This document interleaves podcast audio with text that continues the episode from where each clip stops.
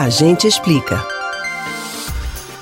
A necessidade de combater os discursos de ódio tem sido um dos temas mais debatidos nos ambientes digitais e nos diferentes espaços de conversa. As falas do tipo, além de problemáticas por si só, podem estimular a prática de crimes que levam a danos físicos e materiais.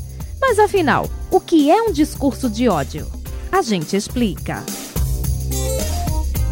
Os chamados discursos de ódio são manifestações verbalizadas ou escritas de pensamentos discriminatórios que atacam determinados grupos sociais. Assim, essas falas estimulam a rejeição ou até a violência contra pessoas com base em características como raça, gênero, religião, orientação sexual, origem geográfica, posicionamento político, classe econômica, entre outros fatores. Esses posicionamentos orientados por intolerância não são recentes, mas ganharam visibilidade maior com a popularização das redes sociais na internet. Por um lado, expressões de ódio que conseguem ser difundidas de forma online incitam comportamentos ofensivos no cotidiano. Por outro, acontecimentos de destaque no mundo influenciam nos assuntos mais falados no ambiente digital, alterando o enfoque dos discursos. Em 2020, por exemplo, ano de eleições gerais, os crimes de discriminação praticados na internet aumentaram 67% em comparação ao ano anterior.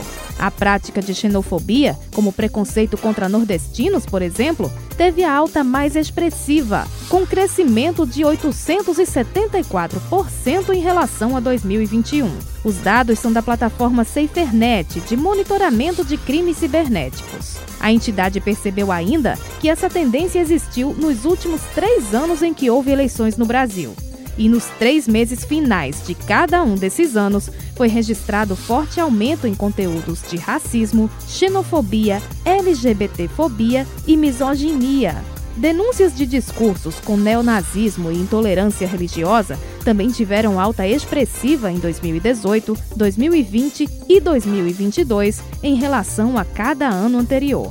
Para especialistas, esses índices refletem como as disputas políticas acirram os ânimos, sobretudo em um clima de extrema polarização.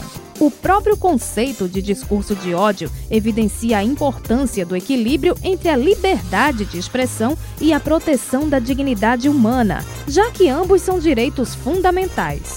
Esses princípios são previstos na Constituição Federal e outras leis brasileiras, servindo de base também para os termos de uso das ferramentas de redes sociais. Você pode ouvir novamente o conteúdo deste ou outros A Gente Explica no site da Rádio Jornal ou nos principais aplicativos de podcast: Spotify, Deezer, Google e Apple Podcasts. Betânia Ribeiro para o Rádio Livre.